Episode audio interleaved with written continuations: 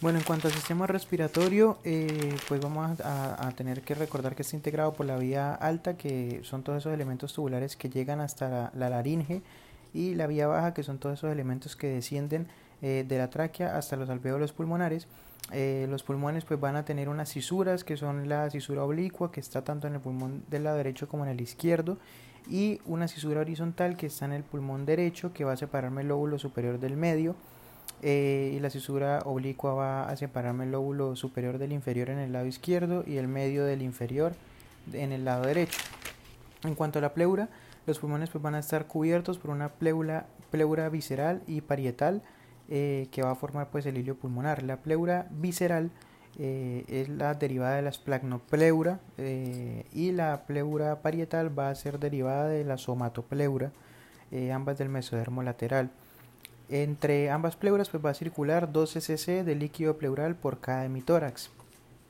El pedículo pulmonar eh, va a tener, pues digamos que para recordarlo, va a tener hacia abajo la parte de las venas y hacia la parte posterior se van a localizar los bronquios.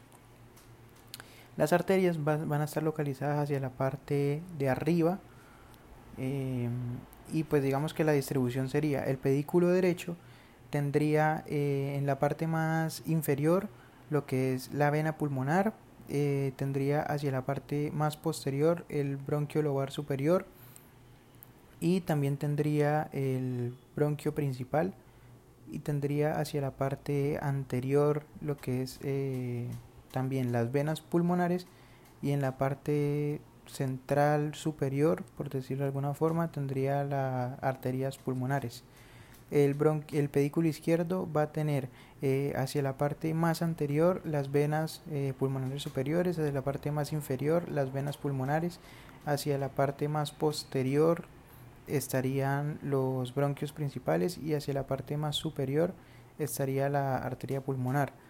Entonces, pues de nuevo recordar, eh, si nos preguntan sobre el hilio, siempre la estructura que va a estar más posterior tiende a ser la parte de los bronquios siempre lo que está más eh, inferior y anterior van a ser las venas y lo que se encuentre más hacia superior van a ser las arterias. En cuanto a los segmentos de los lóbulos, eh, pues realmente es más simple de lo que parece.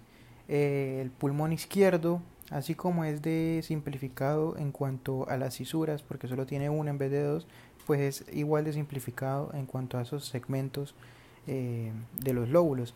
Entonces van a ser muy similares eh, en la parte de los lóbulos superiores. Van a estar en el pulmón derecho el segmento apical, el posterior y el anterior, y en el pulmón izquierdo el apical y el posterior se juntan, quedando apico posterior y el anterior. En cuanto a los lóbulos medios, pues el pulmón derecho, que es el único que tiene lóbulo medio, va a dividirse en segmento lateral y medial mientras que en el pulmón izquierdo, pues como no hay, digamos que puede uno relacionarlo con la língula que pertenece al lóbulo superior y tiene dos segmentos que son el superior lingular e inferior lingular. Y en cuanto a el lóbulo inferior, en ambos pulmones va a tener un segmento que es superior y cuatro segmentos basales. En el pulmón derecho va a ser el anterior basal, medial basal, posterior basal e inferior basal. Eh, y en el pulmón izquierdo el anterior basal y el medial basal se juntan, entonces queda anteromedial basal y quedan los otros dos que también están en el derecho, que son el posterior basal y el inferior basal. Y ya. En cuanto a la irrigación e inervación, eh, entonces pues van a llegar contribuciones de la circulación sistémica eh, y de la pulmonar, las arterias bronquiales van a ser en, del lado derecho ramas de, terceras, de las terceras intercostales y del lado izquierdo las arterias bronquiales van a ser dos ramas directas de la aorta. En cuanto al drenaje bronquial, pues se va a hacer por, eh, perdón, se va a hacer directamente hacia las venas pulmonares eh, y ellas pues van a llegar hacia la aurícula izquierda directamente. La inervación pues, va a provenir de los vagos, eh, esos se forman pues a partir del laringio recurrente y también por ramas del plejo pulmonar y el tronco simpático que forman pues el ganglio cervicotorácico. En cuanto al mediastino, pues va a estar limitado por las pleuras parietales, las relaciones del mediastino hacia arriba está el opérculo torácico, hacia atrás o en la parte posterior van a estar los cuerpos vertebrales, hacia adelante va a estar el esternón y hacia abajo va a estar el diafragma. el mediastino va a estar dividido en superior e inferior y ese plano lo da eh, el ángulo de Lewis hacia T4, todo lo que está hacia arriba es superior y todo lo que está hacia abajo es inferior. Lógicamente el mediastino inferior pues digamos que va a ocupar un poco más de espacio por lo que se divide en anterior, en medio y en posterior. El mediastino eh, anterior va a estar entre el cuerpo del esternón y el pericardio. El mediastino medio va a ocupar todo lo que pues hace referencia al pericardio parietal principalmente y el mediastino posterior eh, digamos que el límite va a ser por delante la bifurcación de la tráquea, los vasos pulmonares, el pericardio y parte del diafragma y por detrás ya completamente los cuerpos vertebrales y ocupa desde T4 hasta T12. En cuanto a el árbol traqueobronquial, pues la tráquea está formado por 18 anillos aproximadamente, son anillos incompletos en forma de C.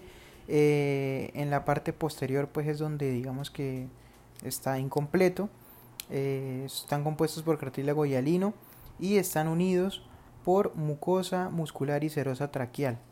la tráquea pues va a ingresar al tórax a nivel de T5 y ahí se va a dividir en la carina. Y en cuanto a la musculatura respiratoria, pues el principal músculo es el diafragma. El diafragma se va a contraer cuando inspiramos eh, y va a descender hasta T10 y T11 aproximadamente con su contracción y va a ascender hasta el quinto espacio intercostal al nosotros relajarnos.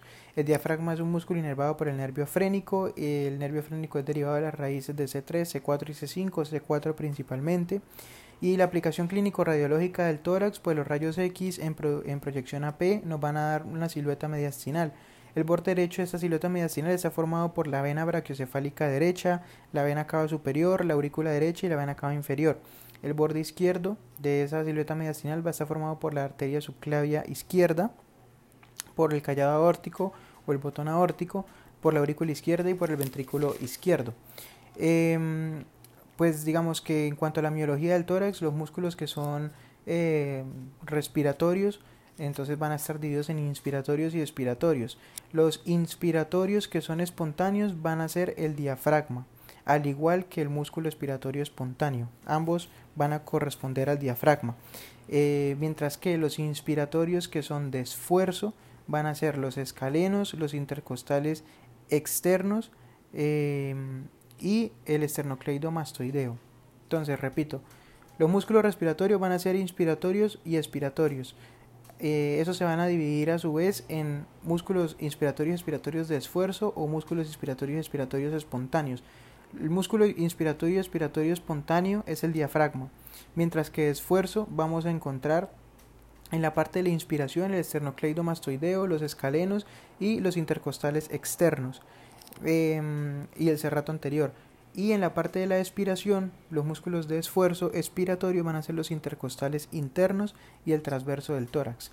Entonces finalmente la tráquea pues está ubicada hacia el lado derecho del callado aórtico, va a tener un diámetro de mínimo 10 milímetros, el ángulo carinal va a medir 65 grados, va a estar a nivel de T5, el bronquio derecho va a estar rodeado por el callado de la ácigos y el bronquio izquierdo va a estar por debajo de la arteria pulmonar como relaciones anatómicas.